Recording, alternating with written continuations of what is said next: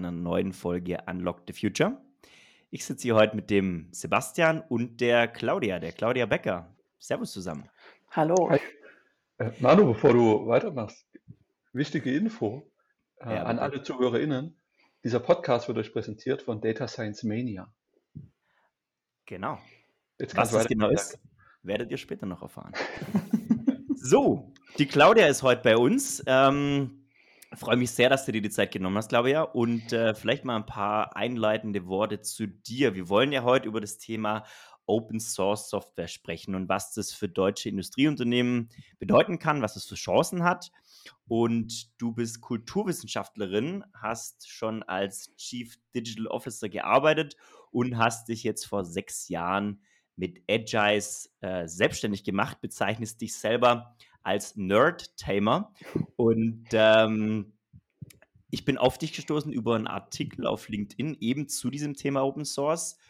Und ähm, ja, sag doch gerne ein paar Mal äh, ein paar Worte zu dir in, äh, ja, in ein paar einfachen äh, Sätzen. Ja, danke Manu und Sebastian für die Einladung. Ähm, in ganz einfachen Sätzen, genau. Mein Background ist so ein bisschen äh, Kultur und Informatik. Das ist so der, der Background, wo es zusammenspielt. Also ganz ursprünglich auch im Bereich der Computerkunst, aus dem ich komme. Also das heißt, vor 15 Jahren habe ich schon virtuelle Realitäten gebaut und äh, ja, immersive Technologien vorangetrieben. Es gibt einen YouTube-Klassiker tatsächlich aus dem Jahre 2008. Da spiele ich Quake in einer 360-Grad-Engine. Also wer das nicht weiß, Quake war die erste Engine, die halt äh, aufgemacht werden konnte, um eben auch andere Inhalte dort zu bearbeiten. Also das, was wir mit Unity jetzt machen und was jetzt mit Metaverse kommt, das ja ist für mich eigentlich schon ein ganz alter Hut. Irgendwann bin ich dann in die Industrie gekommen als Chief Digital Officer zu einem ja, Hidden Champion, würde man sagen. Und dahin gebracht hat mich eigentlich äh, ein Produkt insbesondere, das nämlich eine Art Open Source Raspberry Pi für die Industrie sein sollte. Und äh, da ich vorher eben auch im Bereich Bildung tätig war, also sprich die Frage der Digitalisierung von Bildung behandelt habe und mich auch mit dem Thema äh, elektronische Langzeitarchivierung auseinandergesetzt habe, also der Frage, was passiert mit unseren Informationen in 10, 20, 30 oder auch mal 5000 Jahren. Ähm, das hat mich eben dazu gebracht, ein großer Open Source Liebhaber zu werden, weil wir können die Technik oder eben auch an die Informationen, die auf dieser Technologie eben lagert, nicht mehr herankommen, wenn wir nicht wissen, in welchem Code sie geschrieben worden ist, wenn wir nicht wissen, welche Hardware verbaut worden ist. Und das hat mich letztendlich, als ich dann Chief Digital Officer war, man könnte sagen, äh, ja, ähm, das war wirklich so ein Heureka-Moment, wo ich gedacht habe, Moment mal, äh, wir sind ein Hardware-produzierendes Land. Warum wollen wir alle Softwarehersteller werden? Also was ist das überhaupt für eine Philosophie? Wir sind berühmt weltweit für unsere Ingenieurskunst und nun versuchen die ganzen Industrieunternehmen irgendwie aus ihren Ingenieuren Softwareentwickler zu machen. Und naja, da habe ich halt gemerkt, das läuft irgendwie ein bisschen schief. Also auf der einen Seite, weil wir einfach ein Hardware produzierendes Land sind und dann natürlich das spannende Phänomen Hardware- und Software-Engineers. Äh, die arbeiten völlig unterschiedlich. Die haben komplett andere Mindsets. Und wenn wir jetzt von Industrie 4.0 reden, dann müssen diese beiden Menschen oder Menschengruppen zusammenarbeiten, um auf einmal neue Technologien zu entwickeln. Und dann kommen wir natürlich zur Frage unserer industriellen Produkte, also Maschinen- und Anlagenbau, aber auch eben anderen, wie beispielsweise Fahrzeugen. Und hier reden wir ja auch von Maschinenlaufzeiten von 20 Jahren. Wo, was passiert denn mit diesen ganzen Maschinen, wenn es die Codes nicht mehr gibt, wenn wir an, an die ganzen Sachen nicht mehr rankommen, weil äh, Unternehmen XY ist abgekündigt worden. Ähm, das war so für mich der Initialzündpunkt im Grunde genommen, dann die Firma zu gründen und zu sagen, wir brauchen mal auch eine andere Form der Beratung, die jetzt in die Industrieunternehmen reingeht, die Leute an die Hand nimmt und die Möglichkeiten von Open Source eröffnet. Also das ist permanent eine Frage, die wir unseren Kunden immer stellen. Geht das nicht auch mit Open Source? Und das ist tatsächlich also intrinsische Motivation bei uns, eben das in die Gesellschaft zu tragen. Denn was wäre denn, wenn unsere Industrie auf einmal vollkommen auf man muss ja sagen, viele amerikanische Software verzichten würde, wenn unsere Verwaltung Linux-basiert wäre. Ne? Das waren jetzt sehr, sehr viele Sätze, aber vielen Dank. Du hast schon sehr viel vorweggenommen, Claudia. Ähm, Thema Linux, da möchte ich jetzt kurz noch eine Hommage an Stefan, der jetzt gerade noch unterwegs ist im hohen Norden. Ähm, er liegt mir noch dieser Satz, den werde ich nie vergessen, wo er immer gesagt hat, Mensch, der, der Maus Rover, der läuft auch auf Linux, ja. Und äh, die NASA setzt sozusagen eines der, der Unternehmen auf der Welt, was wirklich viel Budget hat, setzt äh, auf Open Source für ihren Mars Rover. Aber vielleicht, um unsere Zuhörer mal so ein bisschen abzuholen, ähm, was ist ein Open Source und warum, also was verstehst du darunter? Was kann man darunter verstehen? Ähm, und warum denkst du, ist es vielleicht eine, ja, eine Chance für Unternehmen? Warum nicht proprietär? Warum keine Software zum Kaufen? Ja. Also erstmal ähm, Open Source, naja, kann man auch kaufen, aber eher im, im, Lizenzmodell. Also selbst ist der Code natürlich nicht verkauf, verkäuflich. Und ich glaube, das ist erstmal der größte Punkt, um für die Leute, die einsteigen, überhaupt in diese Frage proprietäre Software oder Open Source Software ist zu verstehen. Bei Open Source Software komme ich an den Quellcode ran. Da kann ich den einsehen, den Quellcode quasi. Der wird meistens auf bestimmten Plattformen eben gehostet und jeder Coder kann sich den auch runterladen. Das sind sogenannte Libraries, äh, Programmbibliotheken. Ähm, und die kann man dann in seinen Code auch einbauen. Das heißt, der Coder muss nicht erstmal wieder alles von vorne äh, selbst programmieren, also das Rad sozusagen neu erfinden, sondern er kann auf gewisse äh, Codes zurückgreifen. Ähm, proprietäre Software im Gegensatz zur Open Source Software ist genauso Software. Also das sind jetzt keine irgendwie Qualitätsunterschiede im Sinne, das eine ist besser gecodet oder das, als das andere. Proprietäre Software unterscheidet sich einfach von Open Source Software, dass ich an den Quellcode nicht herankomme, dass ich den nicht einsehen kann. Und das heißt natürlich, ähm, erstmal, dass ich als Nutzer dem Unternehmen vertrauen muss, dass in diesem Code keine Schadsoftware oder keine Sicherheitslücken drin sind. Andererseits, bei Open Source Software kann ich reingucken. Aber das kann natürlich auch nicht jeder. Das heißt, ich muss in dem Sinne auch wieder vertrauen. Das sind einfach zwei sehr unterschiedliche Modelle des Vertrauens im Grunde genommen in die Software. Aber es ist kein Qualitätsnachweis. Also proprietäre Software kann äh, kann nicht so gut sein oder eben auch äh, Open Source. Aber es ist halt eine Frage des Codings und nicht eine Frage, ob Open Source oder äh, proprietär.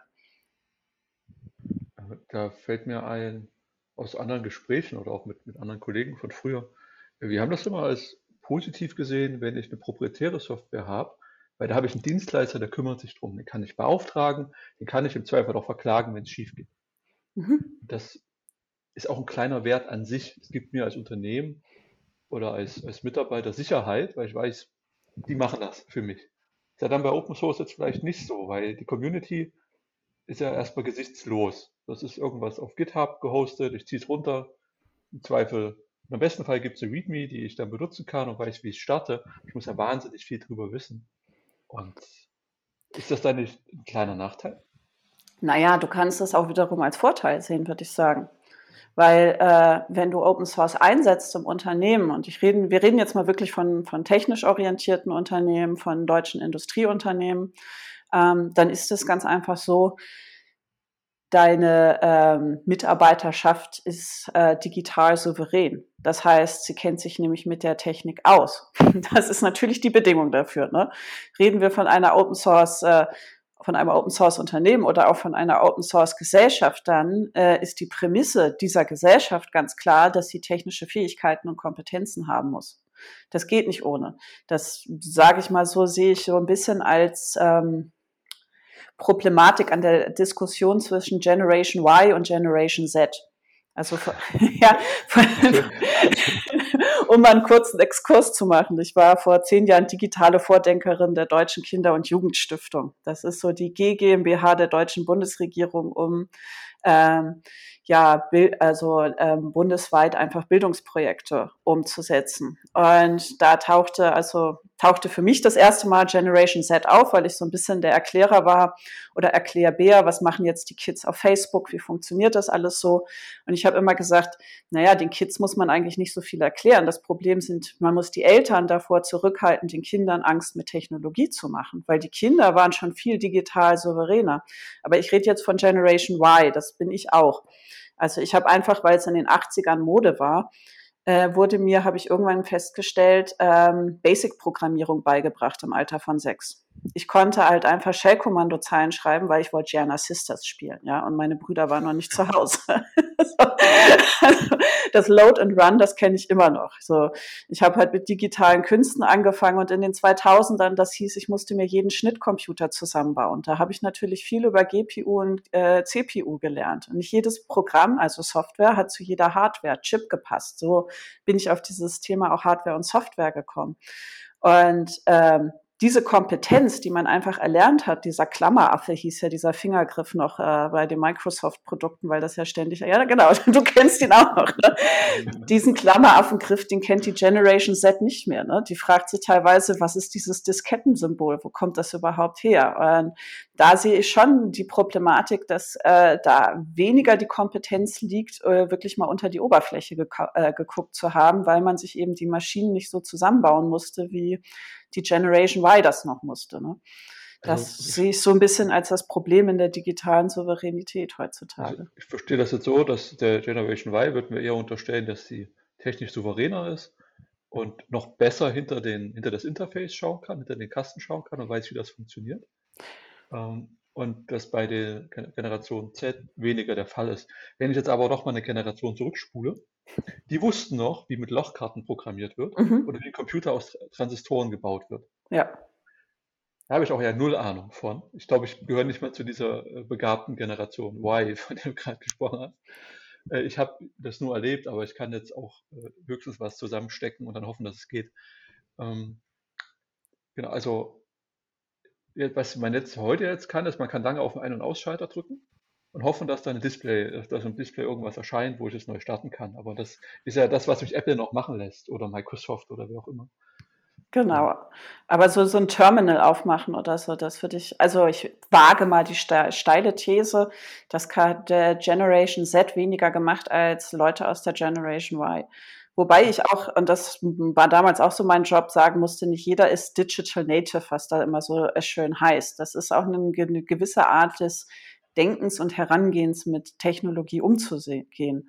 Aber um auf die Frage wieder zu kommen, genau äh, Open, Unternehmen, die Open Source einsetzen und eben, ich rede mal, du, da redet man ja in erster Linie erstmal von Entwicklungsabteilungen. Also das heißt, man hat da sowieso schon technisch befähigte Leute. Du wirst selten im Einkauf oder äh, in der Buchhaltung Leute haben, die jetzt selber programmieren, also sich auf GitHub irgendwelche Codes runterladen. Das sind ja vornehmlich einfach Leute, äh, die in Entwicklungsabteilungen arbeiten.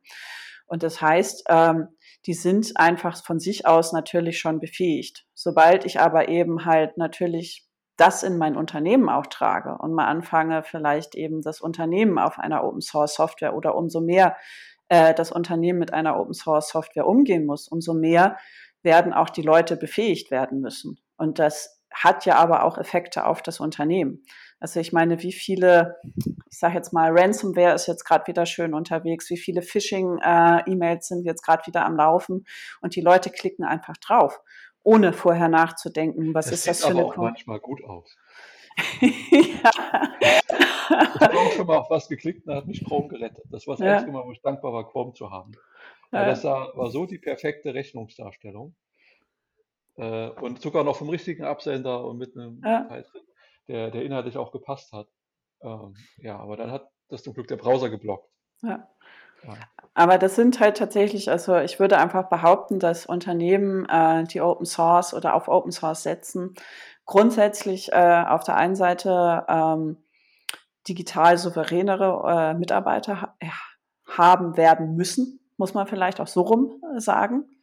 Also ähm, und die eben halt teilweise auch ihre eben, wie gesagt, heutzutage wird die Hardware ja immer weiter angereichert mit äh, digitalem. Also bei manchen heißt das dann Hardware Plus oder solche Geschichten. Ähm, ich mag solche Wörter weniger. Ähm, selbst die, den Ausdruck cyberphysische Systeme finde ich schon fragwürdig, weil immer dieses analog-digital zusammengewürfelt wird. Ähm, ähm, ist tatsächlich aber wahrscheinlich noch der beste Ausdruck dafür, was da gerade passiert. Es ist ja einfach, dass die Hardware- und die Softwarewelt gerade sehr, sehr stark miteinander verschmilzt. Insbesondere eben auch im industriellen Bereich. Das ist ja so ein bisschen, worüber wir heute reden. Und äh, da ist es einfach sehr notwendig, ähm, dass die Menschen einfach auch wissen, wie Programmierung funktioniert. Also ein Hardwareentwickler, also der ein Maschinenbauer muss schon meines Erachtens ein Grundverständnis davon haben, wie funktioniert Software und wie plane ich Software, damit sein Produkt am Ende, was ja eben ein Hardware- und Softwarebasiertes Produkt ist, auch äh, gut läuft. Absolut. Und du bist ja schon einige Jahre in dem Bereich auch unterwegs. Wenn man sich jetzt mal so einen Industrietanker vorstellt, ja, also ein Großkonzern, DAX 30, was auch mhm. immer, ähm, gibt es da aus deiner Erfahrung so low-hanging fruits, wo man sagt, Mensch, also ich weiß, ihr habt jetzt überall proprietäre Software im Einsatz, aber schaut mal in dem Bereich, ja, ich spinne jetzt mal in der Lohnabrechnung oder was auch immer, ja, da probieren wir jetzt mal Open Source Software äh, oder ist es sowas wie das Grundeinkommen, wo man eigentlich nur als Staat, als ganze Gesellschaft mal ausprobieren kann, weil es sonst keinen Sinn hat. Also Frage ist die, muss man den Cut jetzt sofort von proprietär zu Open Source machen oder kann man auch so eine kleine Pflanze setzen und schauen, wie die wächst? Was ist da deine Erfahrung? Also ich würde sagen, man kann eine äh, kleine Pflanze setzen und sie wachsen lassen. Also dieses äh, Cut zu machen, einen starken, davon würde ich jetzt auch abraten. Ne? Man lässt das eine auslaufen und fängt mit dem neuen an. Die Lohnbuchhaltung wäre tatsächlich nicht unbedingt das Erste, was ich äh, angehen würde. ähm, tatsächlich äh, eignen sich da oder was, was wir halt sehen, ist gerade so dieser ganze Bereich des IoTs oder Industrial IoTs, der eben, ähm, wo sich das eben auch als Unternehmen wirklich lohnt, äh, äh, auf Open Source Software zu setzen. Das habe ich eben in Gesprächen auch schon rausgekriegt mit eben auch Herstellern, die halt dann Linux-Systeme speziell für die Industrie eben auch anpassen. Das hängt einfach damit zusammen, dass wenn jetzt ein großes Industrieunternehmen ein IoT-Produkt rausbringt, dann sind da verschiedene Software von ganz vielen verschiedenen äh, Playern sozusagen drauf. Und ähm, die möchten auch nicht immer unbedingt äh, dann sich um jedes Update von jedem Player kümmern, dass das jetzt wieder zusammenspielt mit dem Betriebssystem und dann eben auf ihrem IoT-Device äh, äh, läuft. Also gibt es halt Firmen im Grunde genommen, das sind große Linux- oder Ubuntu-Anbieter, die eben genau diesen Service machen, die sagen, äh, ich, ich liefere dir das Betriebssystem inklusive all dieser Open Source Applikationen, die du da drauf hast für dein Open Source Produkt, äh, das liefern wir dir automatisch oder den Service bieten wir dir, dass sobald du das updatest, sich alles andere auch updatet und wir dafür garantieren, dass das eben auch wieder läuft. So. Das äh, gibt es tatsächlich auch schon. Und das ist eigentlich der Bereich, wo wir es am meisten sehen. Und das ist dann trotzdem Open Source, obwohl es eine Firma für mich macht? Ja, es gibt äh, Linux, das also äh, Firmen, die im Grunde genommen Ubuntu, also bei Ubuntu weiß ich das jetzt, äh, die das dann tatsächlich vertreiben und die das dann machen, genau. Du hast gerade so ungläubig äh, gefragt, Sebastian. Ich wusste das auch nicht, aber vielleicht ist das auch einfach Teil der, der öffentlichen Wahrnehmung, dass es so eine Art Service-Provider gibt. Ich wollte nämlich gerade auch auf das Thema Updatebarkeit ansprechen, ja, mhm. weil oft heißt es ja, ja, Mensch, nur wenn wir entsprechend patchen und Updates haben etc., dann ist unsere Software sicher und bei Open Source ist das ja nicht gewährleistet.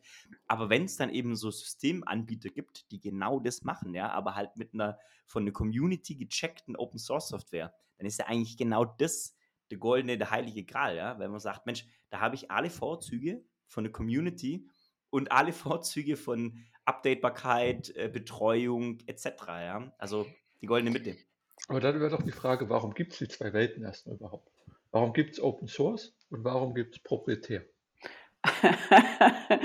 das ist eine gute Frage. Also ganz, wenn, wenn, wenn, das jetzt ein Vertrauensding ist, wenn ich jetzt sage, ich vertraue gewissen Herstellern nicht, deswegen programmiere ich es lieber selber, dann weiß ich, was drin ist und ich weiß, eine Milliarde von Programmierern hat das gecheckt und da ist die AES-Verschlüsselung ist auch wirklich gut AES verschlüsselt und da kann ich die NSA mitlesen und so weiter wenn das ein Argument ist, ich weiß es nicht, äh, dann müsste ich ja quasi dieses, diesen Vertrauensargument auf den Systembetreiber, die Dienstleister dann abstellen, der unter der, der mir die, die Open Source Sache quasi ausliefert. Da muss ich dem dann schon wieder vertrauen.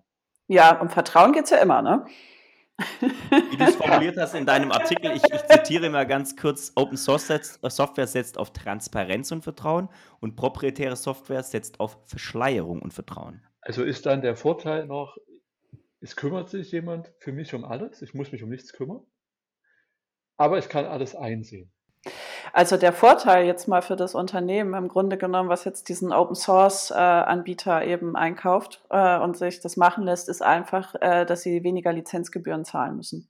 So, du bringst ein IoT-Produkt raus so, da möchtest du halt nicht so viele Lizenzgebühren zahlen. Da hast du jetzt einen Anbieter, der sichert dir, dass alle Applikationen und das Betriebssystem eben geupdatet werden, dass das eben halt äh, die Patches sicher laufen und dass du keine Sicherheitslücken drin hast. Für das Thema Sicherheit gibt es tatsächlich auch noch andere Open Source Firmen, die sind wirklich darauf spezialisiert. Die kannst du engagieren und sagen, hier macht einen Security Check für eben genau äh, diese ähm, ja, Software-Bundles, die ich mir jetzt irgendwie auf mein IoT-Produkt gelegt habe, das kannst du dann nochmal von denen auditen lassen. Also dafür gibt es tatsächlich auch extra Firmen. Ich weiß das tatsächlich, weil ich mich damit, ich glaube, Anfang Corona mal auseinandergesetzt habe, halt wirklich mit dieser Frage, okay, wie gehe ich als Industrieunternehmen an so etwas heran? Ist das jetzt nur ein Dienstleister, der mir da eben auch die Frage Sicherheit äh, ähm, ja, gewährleistet. Und das ist tatsächlich so, dass da nochmal andere Player ins Spiel kommen. Also du hast als Industrieunternehmen immer verschiedene Lieferanten für deine Produkte. So, das ist ganz klar. Nur, du hast jetzt halt, wie soll man sagen, Lieferanten, die auf andere Sachen spezialisiert sind. Eben jetzt genau, äh, der eine liefert dir eben jetzt äh, das, das Linux-System mit den Applikationen, der nächste macht eben den Security-Check. Ähm, und so geht das im Grunde genommen auch immer weiter, bis hin, dass natürlich es auch Legal-Firmen gibt, die halt jetzt genau gucken, mit welcher Lizenz ist da irgendwie ein Code drauf versehen, weil sobald du dein Produkt ja verkaufst und da ist diese Software drauf, hast du manchmal ein Problem. Also ähm, ein guter Freund von mir, der war tatsächlich mal bei hier bei einem großen Kartenhersteller äh, angestellt, weil er halt äh, darauf ähm, er musste den Code schreiben, der checkt, der die ganze Software checkt, ob nicht irgendeiner von diesen 300 Entwicklern nicht irgendeinen, ja, ja, irgendeinen Open Source Code genommen hat, der vielleicht eben irgendwelchen anderen Lizenzbeschränkungen unterliegt und da vielleicht nicht drauf sein darf. Ne? Also sowas gibt's dann auch nochmal so eine Art, äh, ja, Code Review äh, über den Code, der da jetzt eben auf dem Gerät auch drauf ist. Jetzt bezeichnest du dich ja selbst als Nerd-Tamerin. Woher glaubst du denn, dass dieses, dieses öffentliche Image, was, was viele haben, was ich auch bis vor, bis ich deine Artikel gelesen habe, hatte, naja, also Open Source, das ist irgend so ein, so ein äh, Nerd-Dude, der in seinem Keller sitzt und äh, vor sich hin programmiert und das Stück Code ähm, auf GitHub reinpackt und äh, ins Repo eincheckt und wieder geht. So, also darauf kann ich doch kein Unternehmen aufbauen, geschweige denn ein Produkt. Wo kämen wir denn dahin? Also, äh, wie, kannst du dir irgendwie erklären, wie dieses öffentliche Bild liegt es einfach daran, dass, ähm, dass man mit Open Source eine Community in Zusammenhang bringt, also sowas wie ein Chaos Computer Club oder was, wo viele Nerds sind, ja klar. Oder liegt es daran, dass sich die Industrie schon vor 20 Jahren festgelegt hat und gesagt, es gibt nur ein SAP, deswegen nehmen wir SAP? Oder was ist da dein Gefühl? Das würde mich echt mal interessieren. Woher kommt das Image? Mm, also ich glaube tatsächlich, ähm, das müssen die 80er, 90er Jahre gewesen sein. Also ähm, einfach auch das, um das mal aufzuklären, Software unterlag auch einer langen Zeit überhaupt gar keinem IP. Also äh, sprich, also das ganze Thema Intellectual Property ist ähm, ich glaube auch erst in den 70er oder 80er Jahren. Also ich glaube sogar mit Microsoft hat das tatsächlich angefangen. Ähm, müsste ich jetzt nochmal nachschlagen. Aber ich glaube tatsächlich mit Microsoft hat das angefangen, ähm, dass eben auf einmal Software proprietär wurde und Intellectual Property sozusagen bekommen hat. Man hat sich lange auch gefragt, wie man das macht und hat sich da tatsächlich auch eher an literarischen Texten orientiert, was eben das Thema äh, Software-Patente auch angeht. Ähm, und zur gleichen Zeit ist irgendwann der Linux, Linus Torvald gekommen äh, und hat im Grunde genommen, äh, ja, ähm, sein, sein Linux im Grunde genommen Projekt aufgezogen und wurde halt am Anfang belächelt. Sehr lange. Ähm, weil die anderen natürlich irgendwo schneller waren. Ähm, und deswegen ist das lange in der Nerd-Ebene gewesen. Also tatsächlich einfach auch, weil du nicht die entsprechende GUI hast, also Graphic User Interface. Du kannst das sehr häufig nicht bedienen. Vor zehn Jahren hatte ich auch mit denen, also auch von der Free Software Foundation, auch immer noch äh, also interessante Austausche, eben wenn es um das Thema Bildung geht. Der Raspberry Pi kam damals ja gerade auf den Markt äh, als Bildungscomputer, auch ein Open Source basiertes äh, Produkt. Und ähm, das war anfangs auch gar nicht benutzbar für Kinder und Jugendliche, weil es einfach nicht einfach benutzbar war. Und das war eben bei Open Source sehr lange der Fall. Das ist einfach nicht nicht, du musstest schon ein Crack oder ein Nerd sein, um das bedienen zu können, um die Sprache zu verstehen, um zu, zu verstehen, wo die im Internet so abhängen. Mittlerweile ist jetzt die Generation Y eben auch die sogenannten ersten Digital Natives ja auch irgendwie 40 geworden. So, das heißt, es gibt einfach jetzt auch mehr Leute in Führungspositionen. Und gerade in Entwicklungsteams, auch in großen Unternehmen, höre ich eigentlich immer so, wir würden eigentlich viel lieber Open Source machen, weil dieser Austauschgedanke, also dieses einfach Bauen dahinter steckt und nicht immer zu gucken, was ist meins, was ist deins, geht das oder so. Und ich glaube, deswegen in den letzten zehn Jahren, und ich würde wirklich maßgeblich auch dem Raspberry Pi, ähm, ähm, ja, wie soll man sagen, es zuschreiben, dass Open Source so in der Mitte der Gesellschaft mittlerweile angekommen ist. Interessanterweise ist Raspberry Pi auch über die Hackerspaces gegangen. Also die ersten Recipes wurden erstmal in Hackerspaces verteilt. Da gab es dann immer so Invites. Äh, da warst du dann ganz froh, wenn du so ein Beta-Tester werden konntest zu, zu diesem Produkt. Und dann ähm, ist es auf den Markt gekommen, war auch erst noch lange nicht benutzbar, würde ich sagen, mindestens bis 2015 oder 16 wirklich für, für die schulische Umgebung. Dann wurden andere Modelle geschaffen, wie der Calliope Mini für die schulische Umgebung. Und dann ist es tatsächlich in den industriellen Bereich auch gegangen. Äh, war 2015, 16, wo ich eben Chief Digital Officer war, einer Firma, die das rausgebracht hat. Heute habe ich mit jemandem telefoniert, einer Firma, die ist da, die hat diesem Produkt wirklich, also das ist eine andere Firma, die hat dem, dem Raspi im Industrieumfeld wirklich zum, zum Durchbruch verholfen. Also die sind eben auch ganz stark dabei, eben diesen, diesen Ein-Platinen-Computer überall in die Industrie reinzubringen, weil das einfach super ist, also auch zu sowas wie eben Digital Retrofitting. Ne? Also wenn du halt irgendwelche Anlagen eben äh, digital anreichern willst und die Anlage im Grunde genommen nicht anfassen willst, ja, und, und dieser ein Platinencomputer, dadurch, dass der Raspberry so günstig war, kannst du halt äh, sehr viel ähm, ja, adaptieren, hast ein günstiges Entwicklungstool und zack, kannst du den Code eben mit dem Maschinen, äh, mit dem industriellen Raspberry auf einmal eben in, in deine Produktion bringen. Und das, glaube ich, das ist in den letzten zehn Jahren passiert. Und jetzt verrate ich euch noch ein Geheimnis tatsächlich musste ich auch die Erfahrung machen, dass äh, die Ingenieure weniger digitale Kompetenzen haben als äh, die Lehrer. Also das, das ist tatsächlich, was ich auch äh, erlebt habe. So deswegen setzen wir auch ein bisschen so auf die digitale Kompetenzvermittlung eben im Bereich Maschinenbau. Also ich rede jetzt von den Hardware-Engineers und nicht den Software-Engineers. Ne? Da muss man trennen. Ich benutze das nur mal gerne, das Englische, weil es so schön ist. Es sind beides Engineers, aber so völlig verschiedene Welten. Und der Software-Engineer weiß auch oft nichts von der Hardware-Welt. Ne? Das, muss man, das muss man auch mal klarstellen. Das, das, das ist vice versa. Ne? Also man kann jetzt nicht sagen, der Hardware-Engineer, oh, der weiß nicht, wie man codet, so unbedingt ja. Aber der Software-Engineer, das hatte ich eine Diskussion vor kurzem auch auf LinkedIn, der mag noch nicht mal einen Drucker austauschen oder so. Ne? Also der, bei dem hört schon beim Drucker auf. Claudia, ich, ich sehe gerade den, den Stefan vor meinem geistigen Auge, wie er dir zu all deinen Ausführungen zum, zum, zum Raspberry Pi zustimmt, ja, ja weil äh, meine ersten Berührungspunkte waren 2018 im Raspberry Pi. Und äh, das ist diese, dieses auf Industrielevel bringen. Ja. Wir haben damals mit einem Revolution Pi gearbeitet. Das war am Ende des Tages ein gehärtetes, sowohl mhm. Software- als auch Hardware-seitig, also schönes Gehäuse, wärmebeständig etc. Ne? Ähm, ist es sogar von der gleichnamigen Firma? Ich weiß es gar nicht. Nee, nee Kunbus, wenn ich jetzt eine Kunbus. Firma. Ja, ja, ja mit denen hatte ich heute telefoniert. So, Revolution Pi von Kunbus. So, ja. Und das ist, glaube ich, wirklich der Industriestandard mittlerweile für so diese einen Platinencomputer. Und mhm. ich fühle mich gerade, ich fühle mich gerade äh, drei Jahre zurückversetzt, wo wir genau damit gearbeitet haben. Also ich würde es voll unterschreiben, dass Raspberry Pis und in dem Fall in der Industrie diese Revolution Pis das Thema Open Source in, in die Breite getragen haben, würde ich voll unterschreiben. Ja.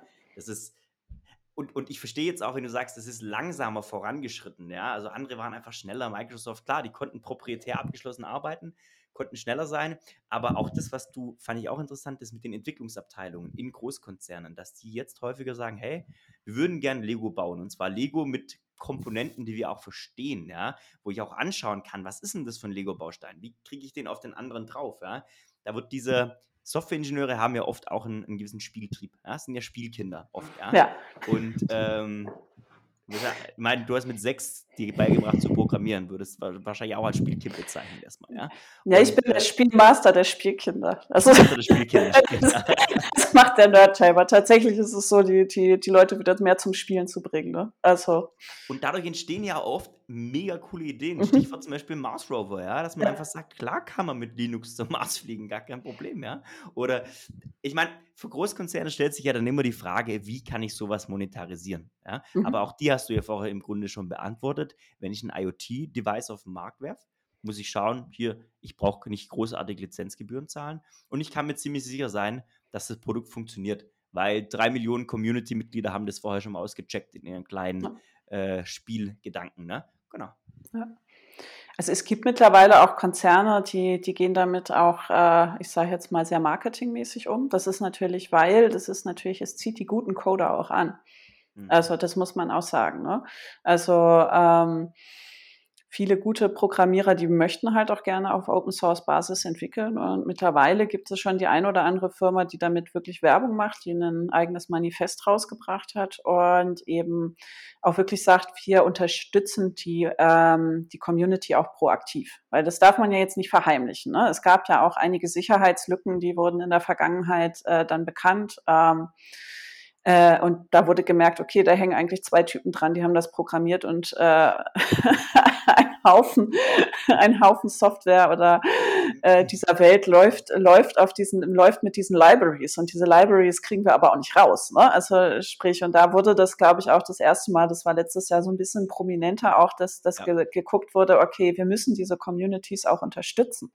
Ähm, weil wir uns, ja, die technischen Schäden mal so nicht leisten können. Ne? Also um es mal ganz, ganz platt zu sagen. Ähm, und ich denke, wir sind da an einem ganz, ganz spannenden, wie soll man sagen, den Umschwungpunkt. Und wo ich mir wünsche einfach auch und, oder auch sage, deswegen mache ich jetzt auch auf LinkedIn immer nur so mal Serien zu diesem Thema Open Source, weil ich mir einfach wünsche, dass gerade in diesem Land, wir, warum müssen wir Software produzieren? Wir produzieren so tolle Hardware, ja, also insbesondere auch im industriellen Bereich.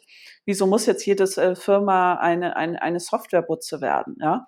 Also wieso äh, können wir nicht auch eine andere, wie soll man sagen, gesellschaftlichen Pfad einschlagen und stellen uns einfach mal vor, was wäre denn, wenn wir jetzt sagen würden, okay, alles läuft, läuft auf Open Source.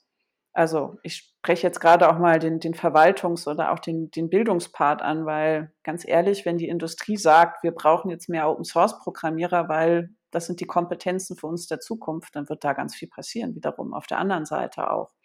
Also ich glaube, das sind so Sachen, die sich eben befruchten und damit würde man eben wesentlich unabhängiger werden. Denn in einem anderen Artikel habe ich schon mal dargestellt, naja, was passiert denn, wenn, ich sage jetzt mal ganz platt, äh, mal so ein Windows 365 abgeschaltet wird in diesem Land, ne?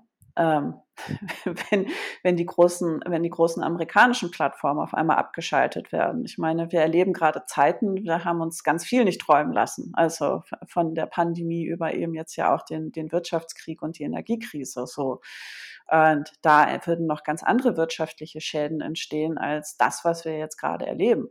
Und ich glaube, das sollten wir einfach auch alle mal im Hinterkopf halten und uns fragen, ob es nicht dann besser wäre, eben halt insbesondere da auch ja gemeinschaftlich und für die Gemeinschaft zu entwickeln. Aber das setzt natürlich auch andere Förderungs- oder Monetarisierungsmodelle aus, voraus. Ich denke, der erste schöne Testfall wird, wenn Excel VBR abgeschaltet wird abgelöst durch, ich glaube, sie nennen es dann Microsoft JavaScript oder so. Ähm, man findet nicht wirklich ein Datum raus, das wird wahrscheinlich irgendwann passieren und das wird äh, auch eine interessante Zeit. Ähm, ich habe noch mal eine Frage zu, dem, zu, zu, der These, dass jetzt nicht jede Firma in Deutschland äh, eine Softwarefirma werden muss. Wir hatten auch irgendwann vor einer ganzen Weile mal einen Podcast zugemacht, Manu, mhm. wo wir uns auch darüber unterhalten, ob das so sein muss. Ich glaube, da ging es auch um VW. ähm, wenn ich jetzt aber im Endeffekt äh, eine Firma habe, die viel auf Open Source setzt, dann hast du ja vorher gesagt, ich brauche eine Kompetenz in der Benutzung von Technologie. Mhm. Und ich brauche ja trotzdem auch Entwickler, die diese Open Source Software richtig einsetzen können. Mhm. Also brauche ich ja trotzdem Softwareentwickler. Aber deine These ist vielmehr, ich muss nicht jede Software selber entwickeln, sondern ich kann auf Open Source mich zurückziehen. Verstehe ich das richtig? Also du wirst, ja, also du wirst nicht, du musst nicht immer alles entwickeln. Also du musst nicht immer das Rad neu entwickeln, weil du natürlich als Firma, wenn du Entwickler hast, auf Open Source zurückgreifen kannst. Nichtsdestotrotz brauchst du natürlich auch Entwickler. Aber ähm, ich meine, jeder hat mittlerweile ein, also kommt auf die Größe drauf an, irgendwo natürlich eine IT-Abteilung auch. Ne? Also das ist natürlich, wir kennen das viel, dieser Zang zwischen der IT-Abteilung und dem Rest des Unternehmens, aber da muss man natürlich auch anfangen, mal, ich würde sagen, die IT-Abteilung ein bisschen anders zu denken. Und eben, ja, es gibt aber auch IT-Abteilung und IT-Abteilung. Die einen kümmern sich ums Blech und die anderen kümmern sich um, um die Software und die installieren dann Dinge auf, auf Rechnern. Und davon kann trotzdem keiner eine Zeile Code schreiben, weil die das nie gemacht haben oder nie machen muss. Also da, da ist ja auch ein riesiges Gefälle. Und ich unterstütze total das, diese, deine Rede vorhin auf, auf Open Source. Finde ich auch toll, komme aus der Welt, finde das viel interessanter. Trotzdem gibt es ja auch eine parallele Welt, wo sehr, sehr viel über Microsoft abgebildet wird, die extrem tief mit C-Sharp da in, in Lösungen reingehen und auch so Pseudo-Open Source sind. Ich sehe es nur aus der Ferne. Mhm. Die auch sehr viel versuchen, sehr viel Land zu besetzen. Und da ist es da, ich sehe da jetzt nicht diese, dass sich da irgendwas, ich sehe da eher so eine Weggabelung, aber nicht, dass sich da eine, eine Zeit ändert, sondern dass es vielleicht sogar mehr auseinander bewegt. Diese, diese Gruppen von Leuten. Das würde ich auch behaupten. Also es bewegt sich mehr auseinander. Also die einen, die sich mehr in so diese Ökosysteme wirklich ja einleben und gefangen lassen, gefangen lassen. Ne? Es heißt ja Vendor Login, ja, Login-Geschäftsmodelle. Und also wir hatten jetzt gerade Ärger mit Microsoft, weil wir uns da doch mal ein Teams angeschafft haben, ganz einfach, weil unsere Kunden das gewöhnt sind. Ja, da ist halt blöd, wenn ich irgendwie jedes Mal, bevor ich einen ersten Kundenkontakt habe, den erstmal erklären muss, was irgendwie ein Open Source Videokonferenztool ist und wie ich das jetzt irgendwie so wir haben zwei, also wir haben wirklich, äh, wir haben zwei Wochen gekämpft, waren kurz davor, das wieder zurückzugeben, äh, weil wir halt nicht wollten, dass die unsere E-Mails lesen. Ne? Wir wollten ja nur irgendwie ein, ein, ein kleines Video, wir dachten, also ich kaufe jetzt mir eine Software und die will ich dann auch nur wirklich, dass die nur Videokonferenz macht. Den ganzen Rest wollte ich ja gar nicht haben. Ich wollte kein Outlook, ich wollte kein PowerPoint, ich wollte gar nichts haben. Ich wollte nur dieses Teams haben, weil meine Kunden kennen sich mit Teams aus, das sind die gewöhnt, wenn es jetzt irgendwie diese ähm, für manche noch immer halt ungewöhnlichen Situationen gibt, dass man sich nur übers Internet kennenlernt oder so. Das sind ja schon mal die älteren Generationen. Ne? Da wollten wir halt den Einstieg leicht machen. Deswegen haben wir uns ein Teams. Wir haben wirklich zwei Wochen lang dran gearbeitet, 100 Supportgespräche gehabt, bis wir zu einer Lösung gekommen sind dass Microsoft daran nicht irgendwie halt an, an all unsere E-Mails kommt dadurch, ne? Also, äh, weil das ist, das ist zack, ne? Da bestellst du dir Teams und, äh, und unter, wie soll man sagen, unterm Weg gibst du als Unternehmen deine ganze Souveränität ab, weil die wirklich dann da komplett deinen gesamten E-Mail-Verkehr deswegen aufnehmen, ne?